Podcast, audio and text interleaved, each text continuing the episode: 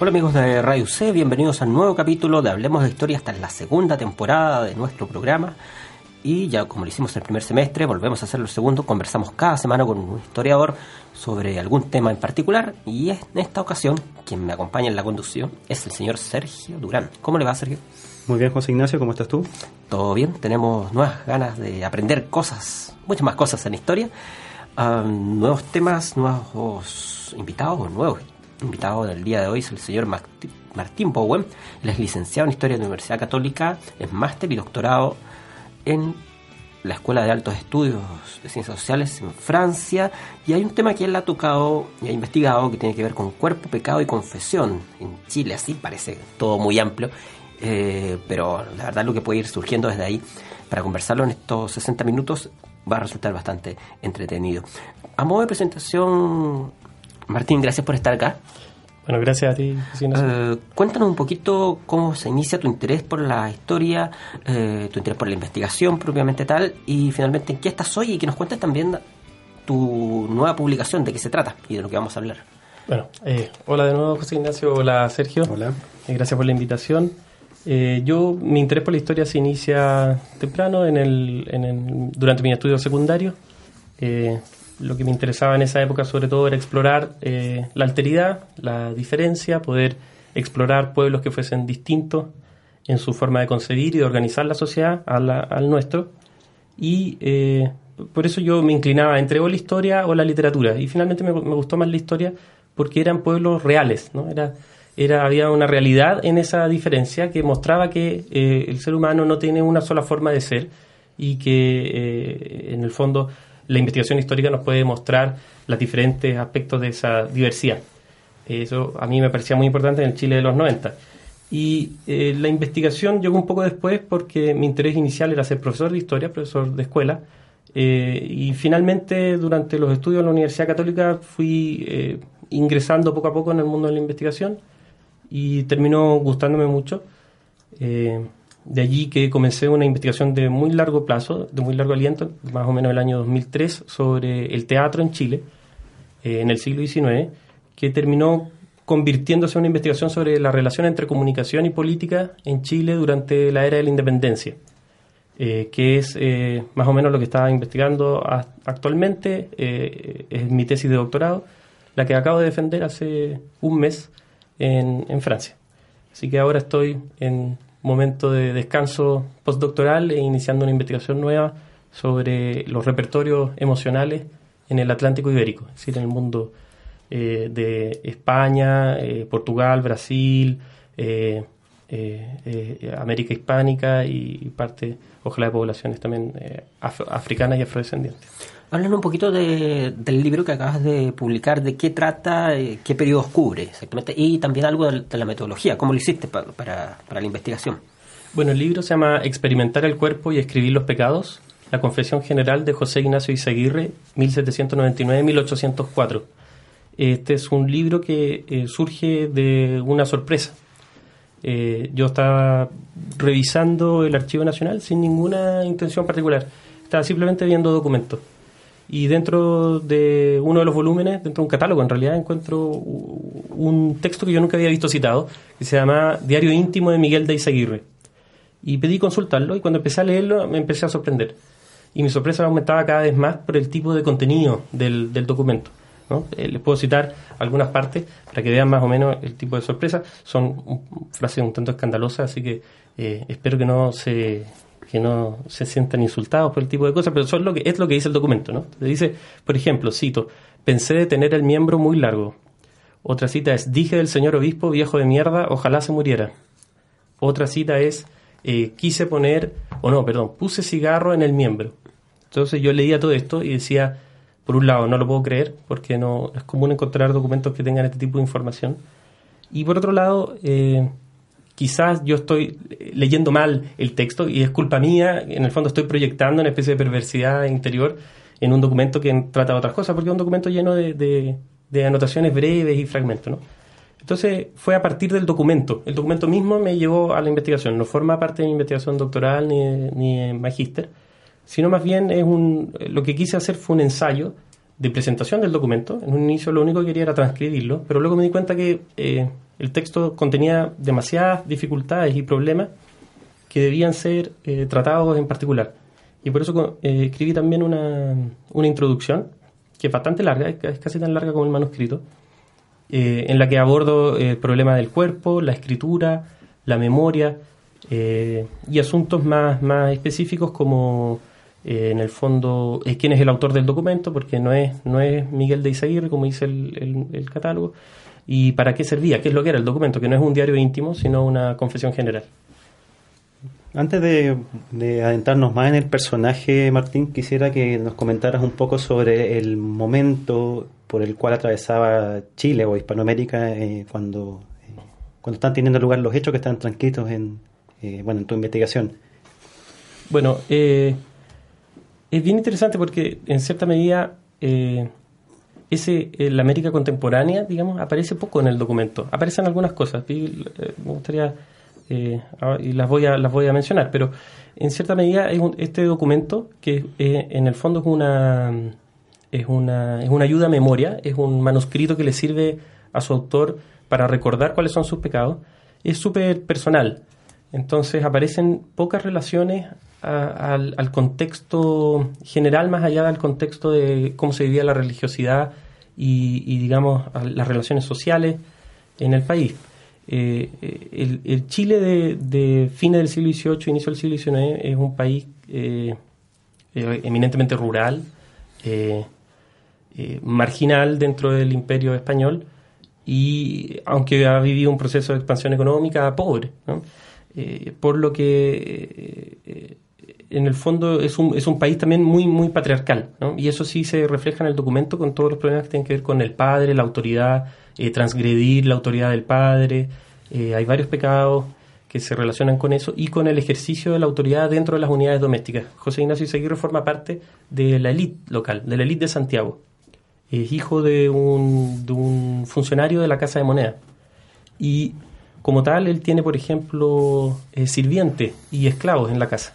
Y algunos de los pecados de los que se acusa, que son pecados que él cometió durante su infancia, tienen que ver con querer azotarlos, con golpearles con ladrillos en la cabeza, con eh, también, eh, pero también no solo violencia, sino también eh, con intentar buscar con, con, ellos, con los esclavos y, con los hermanos también, y con las esclavas, saber más sobre el sexo, que era un tema que para él estaba vedado, por lo que uno puede entender del documento. Entonces, eh, muchas de sus exploraciones sexuales infantiles que él relata en esto, o que más bien él menciona en este, en este manuscrito, eh, tienen que ver con ese contexto, con el contexto de eh, unidades domésticas amplias en las que hay, hay, hay distintos niños, hay sirvientes, hay esclavos y, conviven dentro de la misma unidad, pero no son iguales, ¿no? Son, es una unidad jerarquizada.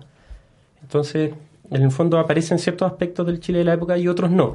Sí aparece, igual es interesante algunos cambios culturales que me gustaría mencionar, porque por ejemplo él dice, se acusa de haber leído novelas, las novelas en esta época por su contenido filosófico o inmoral eran, eh, la mayor parte estaban prohibidas, entonces una de sus acusaciones he leído novelas como tal. Eh, también aparece la circulación de otros libros prohibidos y eh, también ha visto, también se dedica, o sea, se, se acusa de asistir al teatro, de bailar contra danza, que son manifestaciones culturales propias del periodo, ¿no? Es decir, eh, que ya ve un cambio dentro, dentro, o que ya está viviendo un cambio en relación al periodo anterior en la medida en que se están importando novelas que son francesas o, que vienen de España, eh, en que se están adoptando tipos de baile distintos hay una cultura de la ilustración, por así decir, que, que, se refleja en el fondo detrás del documento. Hablemos un poquito de la figura de José Ignacio Izaguirre, pero también me gustaría que nos hablara un poco de esa élite o esa gente que vivía en, aquellos años. Eh, ¿Cómo era una jornada diaria? ¿Qué, qué ocurría en, aquellos años en que José Ignacio Izaguirre estaba con vida? Bueno, José Ignacio Izaguirre vivió entre 1779 y 1845 entonces le tocó vivir el periodo de la revolución y la independencia y, y por tanto eh, un cambio radical en, el sistema político del país. Eh, él mismo fue diputado, fue senador, eh, fue ministro de Hacienda, ministro de Marina, miembro del Consejo de Estado. Fue lo que se llama un... su hijo lo describe como un padre de la patria, ¿no?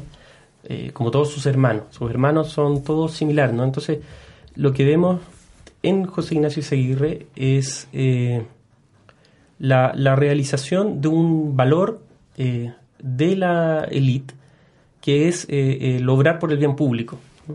Eh, por eso él y sus hermanos son todos miembros de los congresos, de, perdón, de distintos cuerpos legislativos, del poder ejecutivo, tratan de hacer obra del bien común. Su, su hermano Domingo Izaguirre es uno de los involucrados en la canalización del Mapocho, perdón, del Maipo. Entonces, en el fondo viven con un ideal, y ese ideal es el ideal de contribuir al bien común de eh, defender su honor y de eh, luchar por sus, eh, yo diría, privilegios, pero ellos los consideran como una especie de regalías que les pertenecen. Y de allí que hay conflictos muy fuertes entre ellos. Y parte de los, de los pecados de los que se acusa José Ignacio tienen que ver con conflictos dentro de esa élite en la época colonial, porque recordemos que el documento es entre 1799 y 1804, es decir, eh, José Ignacio Izaguirre lo empieza a escribir cuando tiene 20 años, pero los, hechos que relata en su mayor parte son de su infancia. Eh, y por tanto eh, son anteriores a la independencia, pero aún así lo que hay es la voluntad de mostrar y dar a entender cuál es su, su, puesto dentro de la jerarquía social y de ahí que se pelean con otros miembros de la élite. En el caso de los Izaguirre, sus enemigos son los Larraín, o más bien dicho, un Larraín en específico, que ahora eh, no logro acordarme de su nombre, eh, que eh, les estaba peleando una cátedra dentro de la Universidad de Chile, que se asignaban por votación y luego, en el fondo, esas votaciones siempre eran puestas en duda por algunos de los, de, de los participantes y un hermano de José Ignacio Seguirre quería la misma cátedra que este señor Larraín y de allí que se inició un conflicto muy grande y eso alimenta parte de los pecados que él relata. Ahora bien, sí, eh, la mayor parte de los pecados de, naturaleza sexual son de infancia y de su época de estudios. Y lo que sabemos poco es cómo, es dónde estudió, porque eh, todos sus hermanos estudiaron en el seminario de Santiago, eh, pero José Ignacio en, su, en los documentos que nos dejó simplemente dice que estudió en el colegio, lo cito, esto en distintos documentos y eh, en el fondo no sabemos si ese colegio se refiere al seminario, yo creo que sí, porque eh, todos sus hermanos estudiaron ahí mismo y porque las personas que él menciona en su manuscrito son todos, o gran parte, estudiantes en el seminario. ¿no? Y esa era una vía de recogimiento que tenían que vivir en el seminario y allí, compartiendo con otros hombres, eh, también se libraban a prácticas de homoerotismo, se besaban, en fin, hay una serie ahí de, de prácticas que él relata que tienen lugar dentro del, del, seminario. Tú has definido los manuscritos que encontraste como una ayuda a memoria para una confesión general. Eh, ¿En qué consistía la confesión general? Una confesión general, eh, he, encontrado, he encontrado descripciones que son un poco divergentes. ¿no? Una, una, confesión general era una confesión que se hacía de toda la vida pasada, eh, según los diccionarios de la época, o de una parte de ella. Eh, esta confesión se hacía en momentos específicos, por ejemplo, en viajes, en primera comunión, en, distintos momentos importantes dentro de, la vida de un, católico de la época. Era importante hacer esta confesión porque permitía eh, purificar el estado del penitente antes de recibir la, comunión o estar purificado antes de encontrar la muerte, en el caso de los viajes que eran eh, acontecimientos peligrosos en el periodo. Eh, por tanto, en el caso de Isaguirre, lo que yo logro ver es, difícil porque él, habla de muchos pecados distintos, es que se acusa de pecados que no se acusó con anterioridad. Porque algunos, él escribe que ya lo confesó, pero que se le había olvidado confesarlo con cierto detalle. Y lo que agrega es el detalle. Eh, por tanto, la confesión general lo que en el fondo traduce es una ansiedad. Es la ansiedad por eh, confesar todo eh, completamente, con todos sus detalles, eh, no como me imagino que son las confesiones actuales, que son más bien generales, es decir, eh, no sé, sospecho que las confesiones actuales son del, del, orden de he dicho garabatos, que es una frase general y, genérica. Eh, Isaguirre se, acusa de la injuria precisa ante quién frente a quién y cuántas veces. entonces es muy importante para ellos precisar. Y de allí que él necesita la escritura un poco para, para tratar de fijar la cantidad de sus pecados y la naturaleza de los mismos. Algo que se debe estar preguntando antes de ir a la pregunta sobre el sacramento y la importancia dentro de esta confesión es eh, cómo accediste a esto y por qué esto finalmente termina siendo público. Se supone que las confesiones son algo, son algo privado. Que quien haya ido a una confesión va justamente con la esperanza de que lo sepa el, sacerdote, el cura y, nadie más. Sí, yo diría que precisamente esto, eh, eh, que, esto se conserve es muy extraño eh, existen otras confesiones de la época que conozco por eh, menciones indirectas. Hay gente que dice que tal persona escribía sus confesiones y que eso escandalizaba mucho a sus hijos. Pero esas confesiones no se conservan. O si se conservan, lógicamente se encuentran en archivos familiares, no en, no en el archivo nacional, que es donde encontré yo la confesión de José Ignacio Seguirre.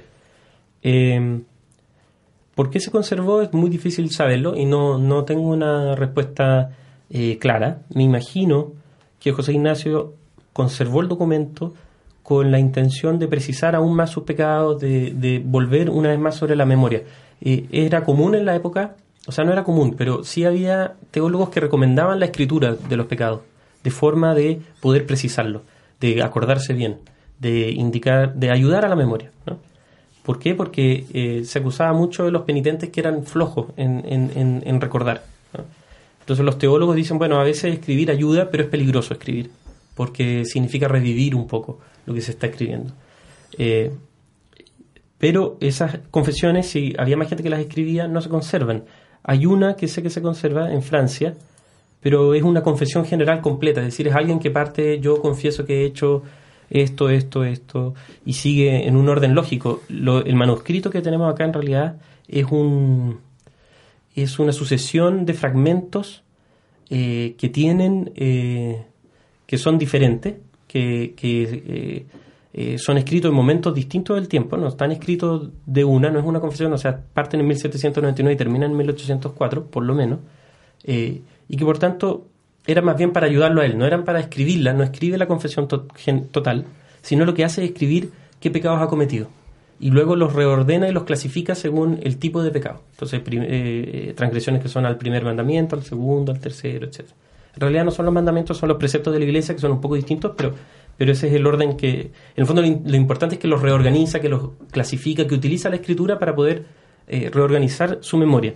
Y en el fondo yo creo que, o sea, por eso se escribían estas cosas. ¿Y por qué se conserva? Es difícil saberlo eh, esto está en el Archivo Nacional, como decía, en el fondo de Jaime Izaguirre. Y Jaime Izaguirre fue una persona que recolectó muchísimos documentos de sus familiares. Eh, su interés mayor era un poco resaltar la historia de su familia. Escribió sobre Miguel Izaguirre, que era el que al parecer él creía que era el autor del documento. No cita, por supuesto, el documento en, en lo que él escribe sobre esa persona. Escribe también sobre Domingo Izaguirre, hermano de José Ignacio, sobre Agustín, que también es hermano de José Ignacio, eh, publicó las cartas de ellos, eh, eh, tenía realmente un gran interés en, dar a ver, en, visibilizar a su familia y las labores que ellos habían hecho por el bien público. Entonces es curioso que con esa idea de la historia y con, el conservadurismo que era propio de, Jaime Seguirre, hubiese legado al, archivo nacional, que es un archivo público, un documento que bien podría haberlo dejado en un archivo eh, familiar, porque él, obtuvo gran parte de estos documentos de archivos familiares, se los compró a familiares cercanos, qué sé yo. Entonces, eh, es curioso que haya dejado esto, quizás yo sospecho que se le pasó y que en el fondo esto es realmente una anomalía simplemente, es un texto que José Ignacio olvidó, que sus sucesores no vieron bien y que Jaime Seguirre quizás dejó sin querer en el Archivo Nacional. Lo contrario sería igualmente interesante, pero cualquiera de las dos opciones eh, eh, eh, fantástica, ¿no? La opción de que Jaime Seguirre haya decidido dejar este documento del cual nunca habló y nunca mencionó en ningún texto, también es, bastante, sería bastante llamativo. Antes de ir a la siguiente pregunta que tiene Sergio, quisiera saber, pues, se trasluce por lo menos lo que estás hablando tú, y aquí no puedes aclarar, ¿eran la mayoría estos pecados que se confesaban de índole sexual? Es pregunta uno y pregunta dos, ¿Cómo eran vistos los temas sexuales en, esa época? Sí, la mayoría de los pecados que confiesa Isaguirre son de índole sexual. Eh, es curioso, por un lado es curioso eh, que sea así, porque eh, no es tanto lo que uno encuentra en los manuales de los teólogos de la época, que son una de las herramientas que yo utilizo para acercarme al documento, no es tanta la importancia que le asignan, pese a que hay historiadores que sostienen que en el fondo ya en el siglo XVIII ya está desarrollada una obsesión por la sexualidad, eh, eh, que en el fondo en este caso José Ignacio Izaguirre en un mundo marginal, pero en el fondo parte de ese mundo occidental, eh, refleja. Yo, yo diría que quizás también se explica porque como es una confesión general de pecados que no quiso confesar antes, quizás estos eran los que más vergüenza le daban y, haya, haya decidido no, no, eh, no decírselos al confesor por vergüenza. Sería, sería curioso porque no se podía mentir, no se podía eh, obviar un pecado en la confesión. Eso era otro pecado, un pecado nuevo, eh, que era el pecado de, mentir. Entonces sería curioso que él haya decidido es como el no contar hoy en día el, perjurio, el jurar en falso mientras uno le está contando al juez exacto, su versión. Exacto. Eh, en el fondo, si le preguntan y se acuerda, se tiene, lo tiene que decir. Eh, entonces, eh, hay, es probable quizás que estos pecados son asuntos que cometió cuando niño y joven y luego no se acordaba bien, no los confesó y fue luego con el trabajo de la memoria y la escritura que fueron apareciendo. Pero efectivamente la mayor parte de los pecados son de índole sexual y de los que están en el manuscrito. hay otros también. Eh, por ejemplo, el de, el de eh, este insulto que le dice al obispo, o sea, que dice del obispo, no se lo dice directamente al obispo. Em, también, eh, en el fondo, es interesante tu pregunta porque efectivamente si hay tantos pecados sexuales, también yo creo que tiene que ver con la, la, aproximación al cuerpo durante el periodo. Y lo que el manuscrito nos deja ver, y es algo que a mi parecer no ha sido... No, no, no teníamos las herramientas para verlo con tanto detalle, es la ignorancia si se quiere decir de una forma, el secreto que era para un varón eh, de la élite eh, de Santiago eh, el cuerpo. Realmente algunas de las cosas de las que se acusa y seguir tienen su origen sencillamente una voluntad de saber. Él quiere saber, por ejemplo, va y le pregunta a una esclava qué es lo que hacen los hombres con las mujeres y le obliga a que le responda porque le habían dicho que ella sabía, pero nadie de ellos sabía precisamente qué es lo que era. De hecho, la esclava le responde, y una esclava que era una niña también, eh, que las mujeres soban el muslo a los hombres. Eh, también se acusa de tener miedo de quedar eh, pegado en el acto sexual y que entonces no lo no lo luego no le perdonaran los pecados porque si quedaba pegado iba a morir ahí y no lo iban a no lo iban a a tener la opción de contar. Eh. Entonces, en el fondo, eh, eh, como esos, hay muchos otros pecados que tienen que ver con la voluntad de saber, de construir un saber sobre su propio cuerpo, que en sí mismo es un pecado. Y eso es lo, terrible, si se quiere, de la época, y que no nos podemos aproximar. No, yo no conozco otros documentos que nos permitan aproximarnos desde la perspectiva de quien realiza estos actos, que es el de sentirse culpable por intentar saber. y y estar constantemente transgrediendo normas y, realizando pecados, eh, por ejemplo, es un pecado mirarse su propio pene y anota la cantidad de veces que ha mirado su pene como un pecado. Entonces,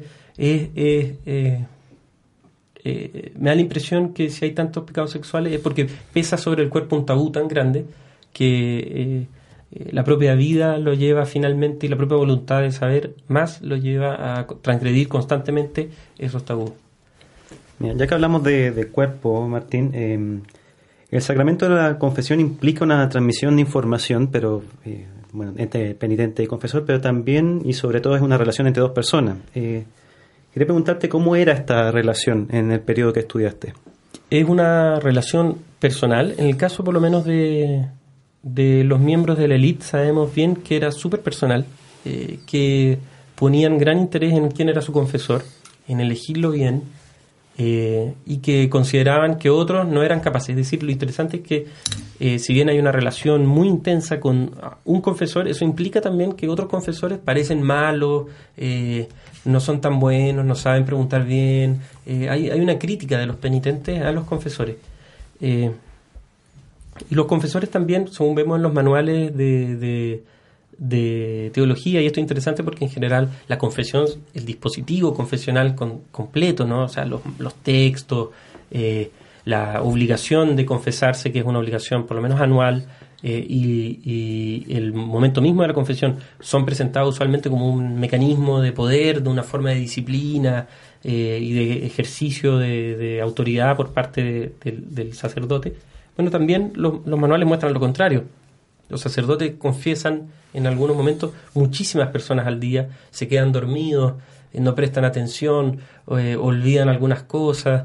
Entonces, es una relación que es un poco menos autoritaria de lo que uno podría creer que, y que implica más que el, penitente tiene más, más digamos, toma más decisiones por su cuenta de las que, de las que pensamos. En el texto yo, yo lo comento, por ejemplo, Isaguirre, en algunos casos, eh, que olvida la penitencia que le dieron, aplica una que le habían dado en otra ocasión porque él encuentra que era, el pecado era similar, por tanto la penitencia tenía que ser similar. En otro caso, eh, duda de lo que le dice el confesor y, él, y, dice, bueno, el confesor dice que esto no era pecado porque por la edad que él tenía cuando cometió ese acto, pero él dice, pero yo no era tan chico, entonces yo creo que se equivoca y, y lo escribe en el, en el documento, no, no escribe que cree que se equivoca, pero escribe el pecado eh, pese a que el confesor le había dicho que no era pecado. Eh, y así se, se, debaten, o sea, él está en constante debate con, con, las cosas que le dicen los confesores, tiene distintos confesores, probablemente en distintos momentos de su vida.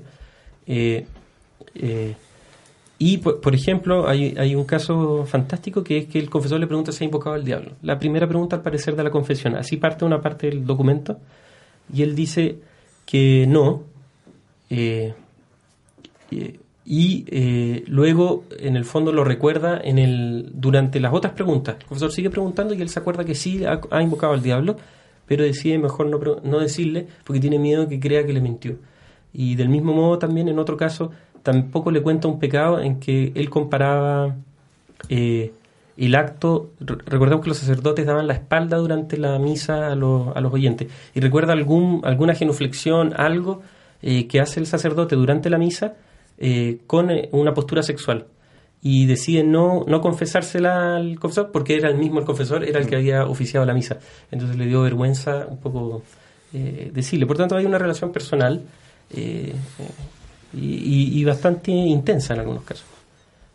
Estás en sintonía de Radio C, ideas que suenan bien, 660 amplitud modulada, también a través de internet, radioc.cl. Hoy conversamos con el historiador Martín Bowen, Cuerpo, Pecado y Confesión en Chile. Nos vamos a una pausa, va a ser breve y volvemos con más en minutos.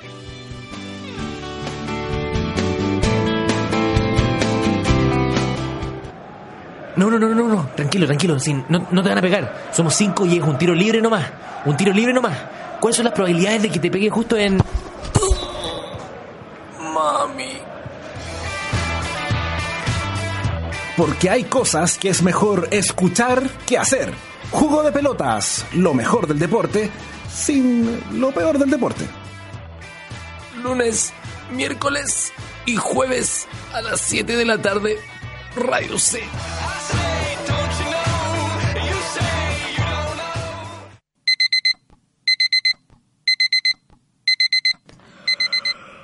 No, cinco minutos más. Siento como si hubiera acostado recién. No hay forma de que fueran cinco horas. ¿Y si lo apago nomás? Ahora va a llegar tarde. ¿Por qué el día no puede empezar a la hora del almuerzo?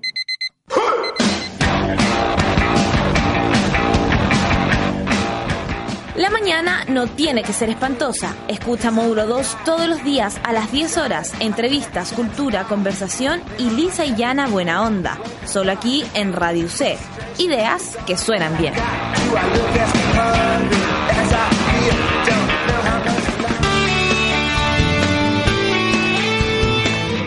Estamos de vuelta en Radio C, ideas que suenan bien, en Radio C.cl, 660 en la amplitud modulada y conversamos con el historiador Matías Bowen, el señor Sergio Durán me acompaña en la conducción. Y antes de ir a la pregunta que tiene Sergio, que tiene varias preguntas y quiere conocer más sobre el tema igual que nosotros, queremos ir un poquito a la noción de pecado. ¿Qué se entiende por pecado en el tiempo de la colonia? Esa es una muy buena pregunta. Eh, el pecado era un- una transgresión al orden divino. Un pecado es, un acto que eh, es un acto que nace del orgullo, porque eh, finalmente es la voluntad de transgredir la norma eh, que refleja una especie de, percepción de sí mismo como alguien que puede organizar el universo, que puede estar en desacuerdo con las normativas que se han establecido y que fueron eh, sancionadas por Dios, ¿no? o establecidas por Dios mismo en algunos casos. Entonces, el pecado es un, es un acto eh, desde ese punto de vista terrible. Terrible porque pone al penitente, eh, en el caso de la confesión, cuando se quiere confesar, un penitente pone al pecador eh, eh, en, el, en el terreno de la perdición, ¿no? en el infierno. Y hay, hay, hay numerosos, ¿cómo se llama?, sermones en los que se trata el tema del infierno y el infierno no es un asunto menor. En el infierno eh, abundan los castigos corporales, la gente ¿no? es castigada por la eternidad, por los, por los pecados que cometieron. ¿no? No, por los malos actos, sino por los pecados. Eso es lo que hay que entender. El pecado es una transgresión del orden y como tal es un, es un acto eh, negativo. De allí que también parte de la ortodoxia, eh, o sea, perdón, de la heterodoxia, es decir, de aquellos que no estaban muy de acuerdo en algunas cosas con la iglesia, más común de la época es precisamente decir que todos los individuos se salvan eh, de todas las religiones siempre y cuando obedezcan los preceptos de su religión. Entonces, en el fondo, que los judíos, que los musulmanes, que, eh, en fin, que cualquier, que los protestantes se iban a salvar igual que los católicos, siempre y cuando obedecieran. Es la obediencia lo, lo fundamental. Y pecar, por tanto, es un acto te- eh, eh, tremendo, aunque sea un acto íntimo y personal que no afecte a nadie, eh, porque es una transgresión y es una muestra de orgullo. Y también pecar es un acto que pone en peligro la salvación de los demás. Al pecar es el cuerpo político el que sufre.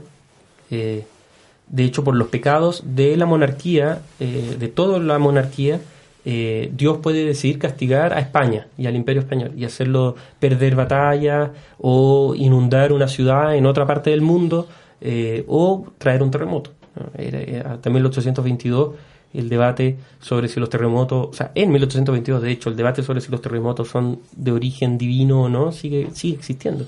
Y eh, hay aún quienes defienden que los terremotos son un castigo, un castigo de Dios por los pecados. Y por tanto, eh, pecar también eh, pone en peligro a los demás. Eh, eh, y de allí que en el fondo es un, es un, eh, es un aspecto que genera mucha ansiedad. Y es en parte esa ansiedad, creo yo, la que, la que el documento nos transmite con particular fuerza. Que nosotros no es fácil acercarse a cómo vivían los, los, los individuos del pasado este, esta condición de ser pecadores. ¿no? Ahora bien, habría que eh, señalar, eso sí, que eh, de creerle a la historia social, pienso por ejemplo en, en José Bengoa, en su historia social de la agricultura y en textos que ha escrito Julio Pinto, Leonardo León, eh, eh, los sujetos populares de la época eh, tenían una relación distinta con la transgresión eh, y no sentían el mismo nivel de culpabilidad. De hecho, formaba parte fundamental de su identidad en tanto grupo social. Entonces no tendrían esta misma ansiedad y no tendrían esta misma obsesión con no, con no pecar. Por el contrario, vivirían en la juerga y cosas, pese a que están constantemente tratando de decirles que no, ellos lo realizarían igual. Eh, y a mí me parece que esa visión puede ser un poco eh, puede estar errada en tanto toma como real todo lo que dicen las fuentes de la época, que son fuentes que se dedican a decir que los sujetos populares son desordenados, etcétera, pero que eh, tiene algo de verdad en el sentido de que no todos viven eh, la sexualidad o, o, la transgresión del orden social como algo tan tan terrible como parece haberlo vivido José Ignacio Seguirre o miembros de la élite más católica, ¿eh? más conservadora. Es probable que hayan habido sujetos de otros grupos sociales o incluso de la élite que no hayan sentido esta misma, eh, esta obsesión por consignar cuáles son sus pecados, etc. Eh, aparte de los pecados de índole sexual, que al- por lo que nos han contado parece que es algo recurrente en el testimonio de Isaguirre, eh, ¿qué otro tipo de pecado tú ident- identificarías como eh, reiterado o repetitivo en, en el testimonio o en la época? Bueno, en la época no sé porque no tenemos registros de, de los pecados, pero sí eran muy comunes las injurias y lo sabemos por, por, lo- por los casos judiciales. Eh, la injuria es algo fundamental en esta sociedad, eh, a todo estrato, en todos los estratos. Eh, y, por tanto aparecen mucho en, la Confesión General de José Ignacio Izaguirre y parecen ser haber sido muy común y muy. Eh, otros, otros pecados también aparecen que son la falta de honestidad, desobedecer al padre, mentir, que es parecido a la. Forma parte de la falta de honestidad, eh,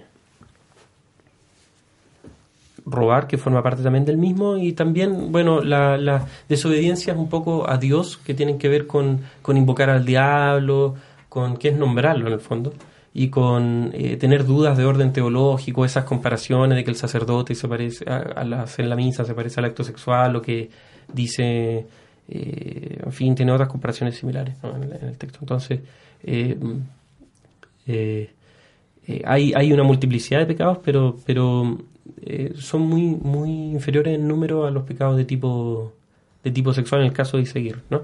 Quizás con la excepción de las injurias. Con respecto a ese último tema, hay por ahí algunas investigaciones de la historiadora Verónica Undurraga con respecto al tema de las injurias, las querellas, en los archivos judiciales ha indagado bastante al, respecto y pueden revisar si quieren la entrevista que hicimos a comienzo de este año y que está disponible en nuestros archivos en la página de la emisora.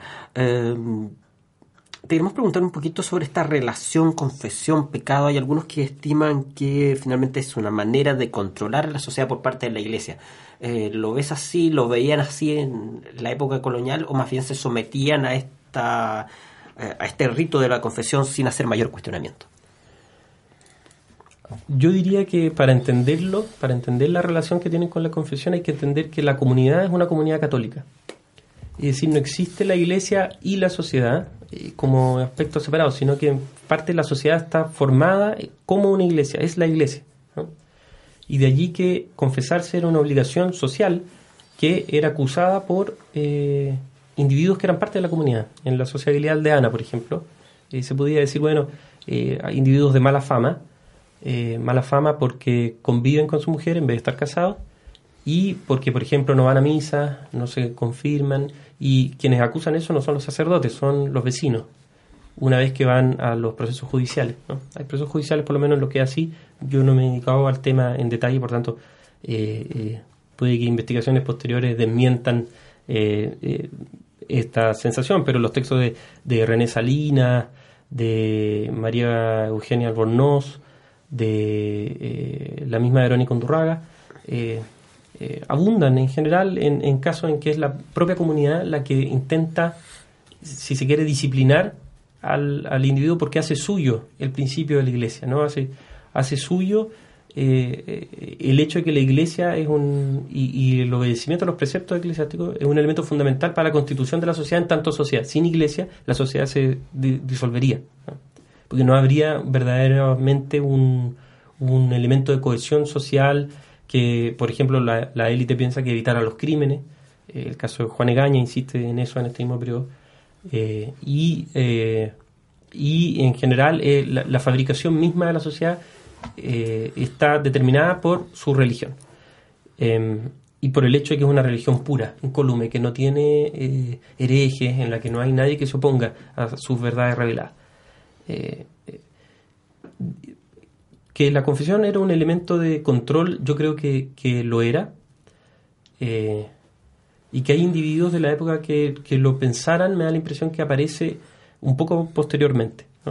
Eh, y sobre todo comienza a aparecer en Francia, hay, hay casos que están estudiados para, sobre todo para Francia, que es cuando aparecen hombres que no se confiesan y que eh, están muy complicados por el hecho de que sus parejas se confiesan.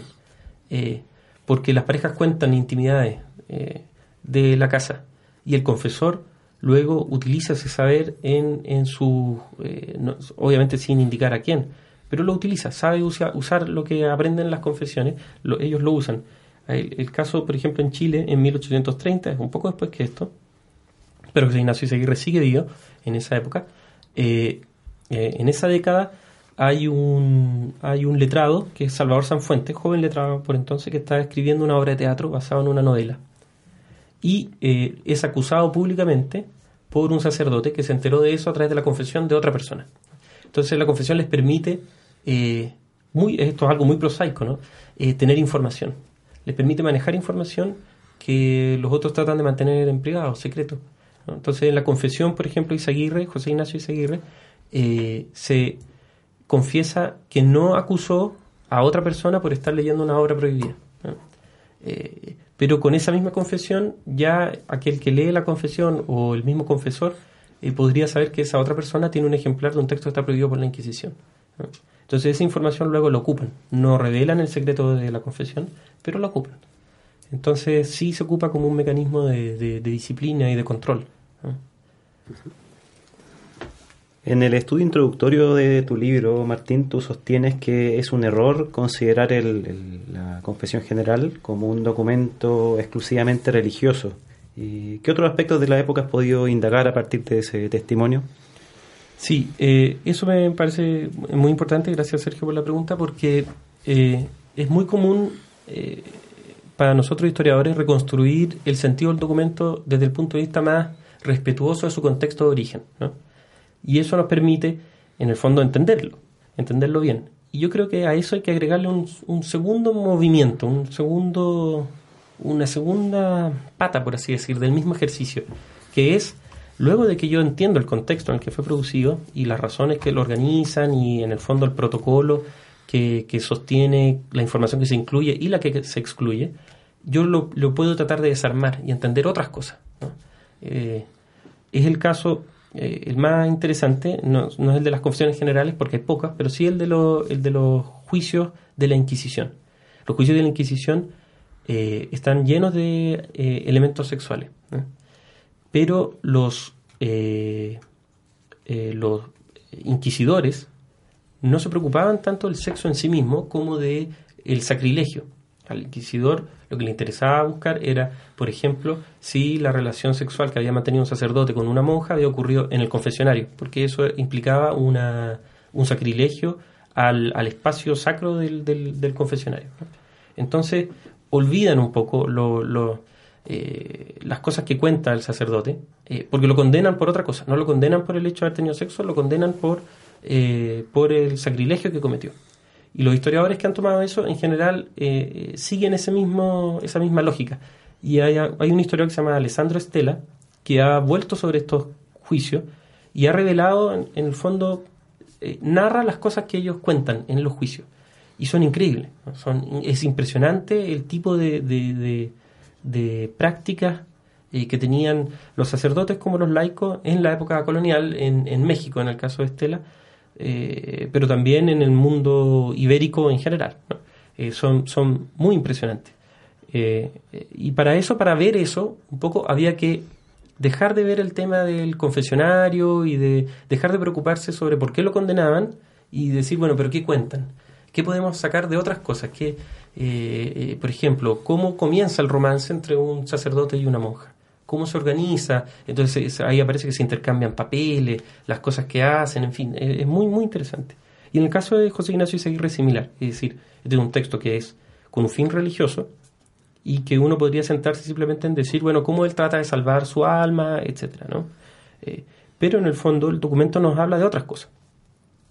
Y son dimensiones de las que tenemos pocos testimonios, si no ninguno, para la época colonial.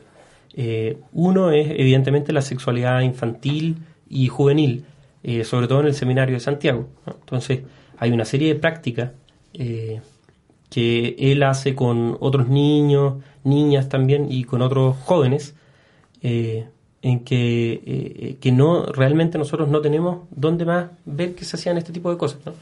Lo común es que a uno le digan, bueno, siempre se ha sabido que los niños hacen esto y que, en fin, pero el siempre se ha sabido a uno como historiador no le sirve. Eh, eh, uno requiere eh, el documento que permita entender no solo lo que hacían, sino también un poco lo que eso generaba en aquel que lo hacía, las razones que lo motivaban. Entonces de ahí que yo hablaba un poco de la voluntad de saber que muestra Isaguirre, eh, eh, la voluntad de construir un saber sobre su cuerpo y sobre el cuerpo de los demás, sobre el sexo, sobre cómo funciona, sobre por dónde se hace, todas esas son preguntas que él, se pone.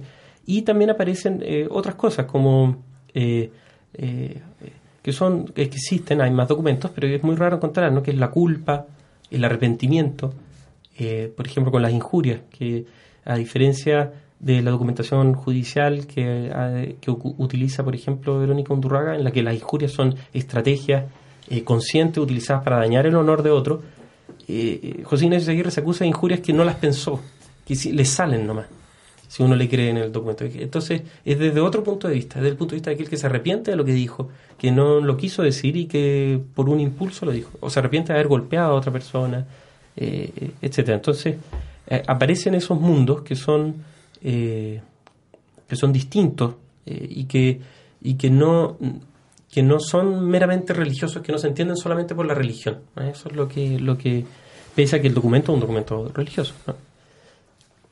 Estás escuchando la segunda temporada de Hablemos de Historia acá en Radio C, ideas que suenan bien, 660 amplitud modulada, radioc.cl. Hoy conversamos con el historiador chileno Martín Bowen sobre cuerpo, pecado y confesión en Chile. Hemos hablado principalmente de la época colonial, cerremos un poquito ese, ese capítulo y hablemos lo que queda del programa de los cambios que tú adviertes desde la colonia hacia la república con respecto, por cierto, a la religiosidad y a los pecados. ¿Qué, ¿Qué marca una diferencia o se mantiene igual? Es difícil, es difícil responder esa pregunta porque es un tema que ha sido investigado eh, eh, profundamente, sobre todo para la segunda mitad del siglo XIX. Eh, hay un libro de Sol Serrano que se llama ¿Qué hacer con Dios en la República?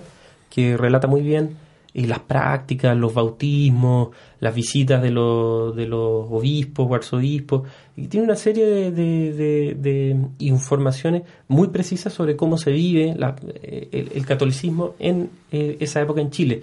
Para las épocas anteriores no disponemos de fuentes similares, si- sino más bien de este tipo de indicios que nos permiten adentrarnos, pero también un poco suponiendo eh, el funcionamiento general de la sociedad.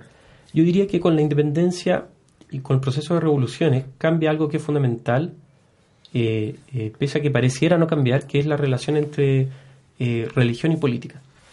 Porque si la religión era la fábrica misma de la sociedad durante la época imperial, durante la era de las independencias, eso cambia en la medida en que ella tiene que ser reconocida en las constituciones y que en cierta medida, pese a que sigue siendo eh, declarada como la única religión que se puede practicar, eh, es la religión católica, ¿no?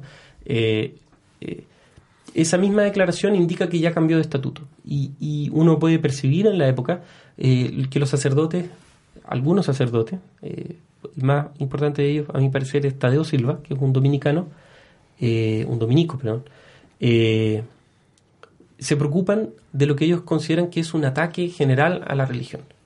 Ya desde muy temprano, en los años 20 de la época de O'Higgins, hay cartas a uno de los Izaguirre, precisamente, que es muy interesante, en que le dice en un tono combativo a la lid, a la lid, eh, a, combatir, nuestra religión está en, en, en, en peligro, a las armas. Eh, y estas son cartas privadas entre, entre otro sacerdote y, un hermano de José Ignacio, y eh, José Ignacio Izaguirre. Y lo interesante ahí es, en el fondo, que aunque uno pudiese decir, bueno, nadie critica públicamente eh, la religión católica como tal, eh, solo se critica el fanatismo, eh, en el fondo las deformaciones a las que se ha llevado el catolicismo, pero nadie cri- critica la idea misma de la religión. Ya los sacerdotes comienzan a considerar que están en un, en un momento de crisis total. Y eh, a eso se asocia una nueva libertad que es la libertad de conciencia, consagrada en la mayor parte de las constituciones de la época, poco respetada a mi parecer, eh, no sé en el caso religioso, pero sí en el caso eh, político, que es cada individuo tiene derecho a pensar como quiera. Y eso es un cambio fundamental con la época colonial, porque en la época colonial existe una institución, que es la Inquisición, que precisamente considera que los pecados, o sea, que los pensamientos son pecados. Creo que, que René Millar, que es un estudioso probablemente más importante que hay en Chile, no, es el más importante que hay en Chile, de, de eh, eh, la Inquisición, eh, considera que no, que la Inquisición no castiga del todo los pensamientos, pero a mí, a mí me da la impresión que sí, y sobre todo los, los contemporáneos consideraban eso. Y ellos fijan ahora una libertad que no existía antes, que es la libertad de pensar. Ahora, esa libertad de pensar no es la libertad de comunicar. En el fondo, alguien puede pensar lo que quiera, pero no se lo puede decir a otra persona que no sea dentro del marco de la familia, de, eh, eh, digamos, del, del, eh, la unidad doméstica. ahí se pueden decir cosas, pero más allá de eso, no. Pero el pensamiento en sí mismo ya no está castigado y por tanto se abre un espacio a la heterodoxia que no existía antes. Bueno, para ir cerrando, Martín, cuéntanos un poco qué viene para ti en el futuro más cercano. Eh, docencia, investigación, viajes, seminarios.